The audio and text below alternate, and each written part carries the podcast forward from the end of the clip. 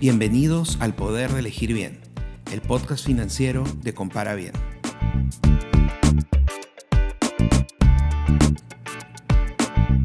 Somos Alfredo Ramírez y Marcelo Mundaca y en este episodio hablaremos sobre las situaciones en las que solicitar un préstamo te ayuda a ganar dinero.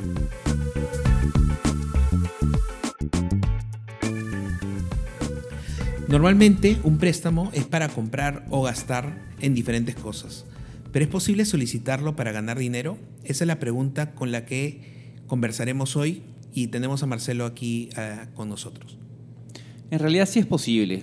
Un préstamo para buscar un aumento de nuestros ingresos, eh, creo que sí, sí se puede lograr. Pensemos un poquito en los diferentes usos que le podamos dar un préstamo. Mira, podemos hacer eh, muy simple. Uno, lo podemos hacer una inversión para buscar un ingreso, que puede ser una inversión estudio o poner un negocio. O, eh, por otro lado, también podemos hacer para, para comprar algo que ya vendría a ser un gasto. Yo creo que la clave está en entender cuándo estamos tratando de un gasto y cuándo estamos viendo eso que gastamos como una inversión, ¿no? ¿En qué crees que se ve eh, estas diferencias? Sí, mira, eh, un gasto de por sí es algo que yo puedo adquirir, comprar, sea un producto o un servicio el día de hoy, y a futuro no me va a generar un ingreso. ¿ya? Y tendré que, tendré que gastar de lo que yo estoy ganando para poder pagar eso. Por lo contrario, que es una inversión, que yo adquiera o adquiera un estudio, adquiera algo que el día de mañana me genere un ingreso que me permita ya no utilizar lo que estoy ganando en esos momentos, sino lo que puedo ganar después para pagar eso. Eso podríamos llamar una diferencia entre uno y el otro. Un gasto entonces es lo que hace es que eh, va a reducir mis ingresos en el futuro. Correcto. Porque voy a tener que pagar lo que, lo que me, he comprado, ya sea un viaje, ya sea este, un electrodoméstico, lo que sea que necesite para, para vivir.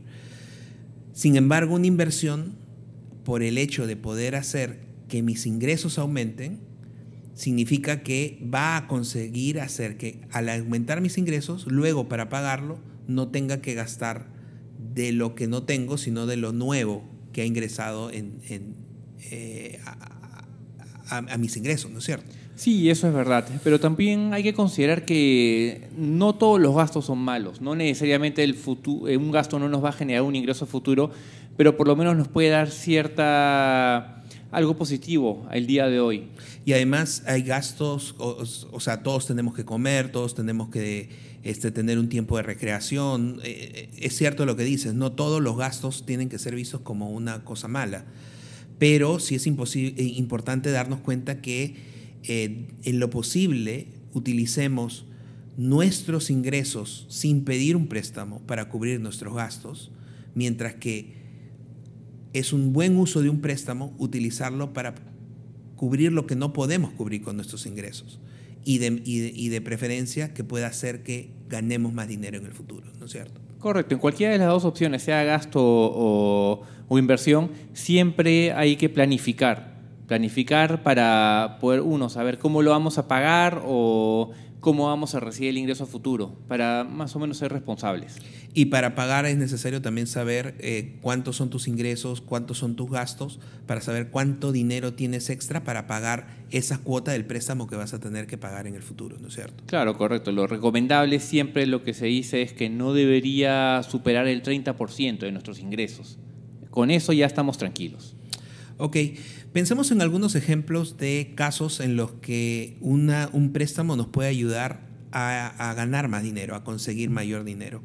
Se me viene a la cabeza, creo que un, un caso muy, muy, muy, claro que es, es para pagar estudios que hagan que podamos conseguir un mejor trabajo o que consigamos un aumento o que nos coloque en una mejor posición en el mercado laboral. Claro, mira, eh, ahí tú puedes ver a diferentes tipos de personas. Puedes ver una persona que está tratando, que tiene un estudio técnico y quizás eh, quiere sacar su título universitario, o tienes una persona que ya se tituló y está sacando un estudio adicional, y tienes un tercero que puede ser ya buscar un posgrado, una maestría o algo por el estilo.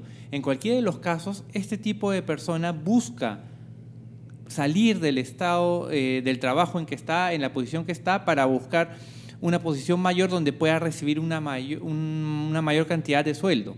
Y con eso ya eh, se ayuda a pagar ese estudio, ese préstamo para el estudio. En cierta forma el préstamo se paga solo por los ingresos que una persona va a recibir. Yo vi algunos estudios que hablan que las personas que estudian, por ejemplo, una maestría, cuando terminan sus estudios pueden llegar a ganar por lo menos entre un 20 y un 30% más que el sueldo que tenían antes que, que, eh, antes que comenzaba, eh, antes que comenzaran a estudiar ¿no? la maestría. ¿no? Sí, también con las facilidades que tenemos podemos pedir un periodo de gracia donde yo comienzo a estudiar y luego cuando ya termino mi estudio y ya tengo quizás un aumento de sueldo, en ese momento ya comienzo a pagar. Otro ejemplo interesante sería trabajar eh, en un emprendimiento, en un negocio propio, ¿no?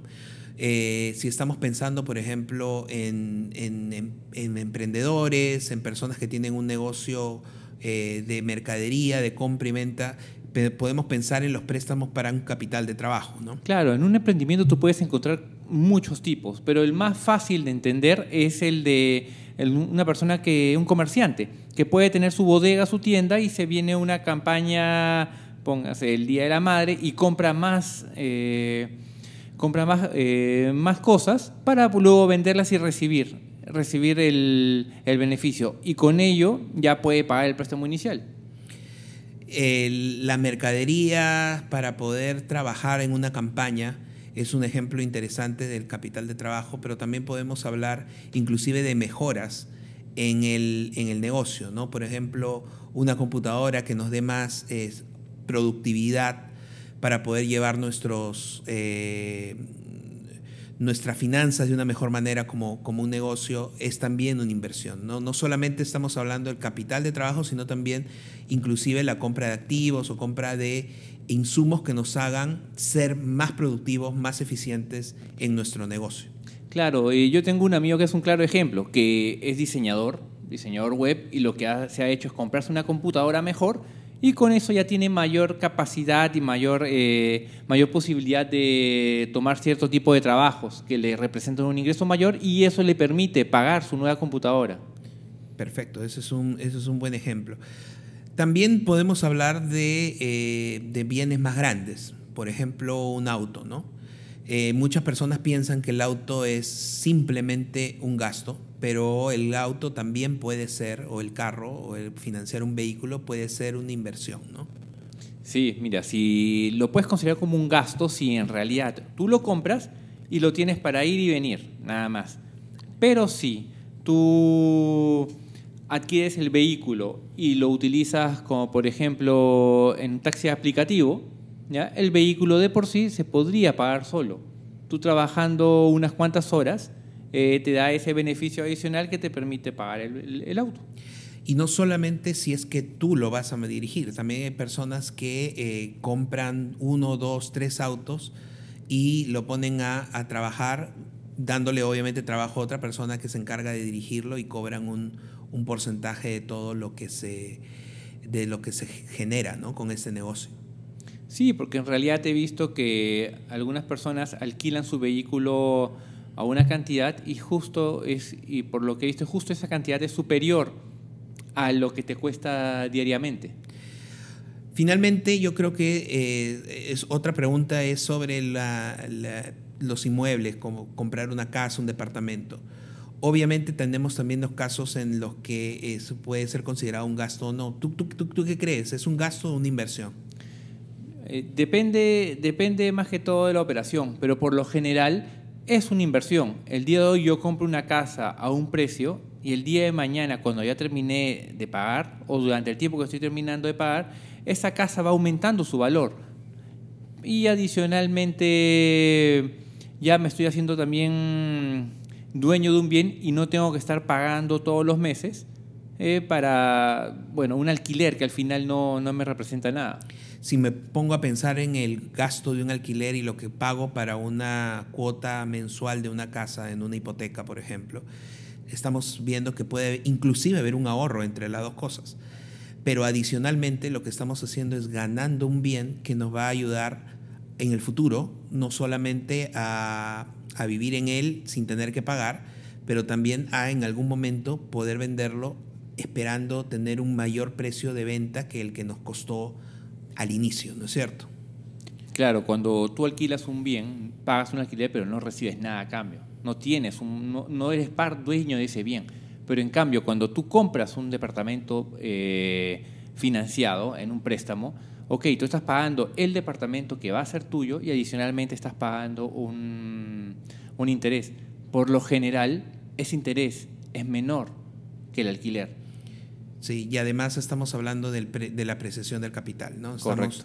Si compramos una casa, el, el, vecindario puede mejorar, esa mejora puede traer que el metro cuadrado del lugar pueda aumentar y ese aumento nos significa una ganancia en el futuro. Sí, por eso en todo, en todo sentido, eh, comprar un departamento con un préstamo siempre va a ser mucho mejor que alquilar, pero es una inversión fuerte, por lo tanto hay que ver la posibilidad.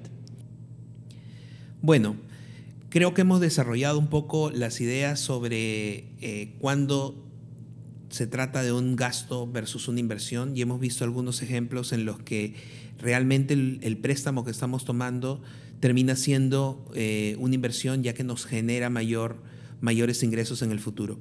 Otro consejo importante que les damos antes de escoger un préstamo personal o un préstamo hipotecario vehicular es que puedan comparar realmente toda la información para poder hacer una elección que sea realmente óptima para tus finanzas, no solamente desde el punto de vista de cuál es la cuota y cómo la puedo pagar y si tengo la capacidad para pagarla, sino también cuáles son los gastos, eh, los gastos asociados que influyen finalmente en el costo final de un préstamo.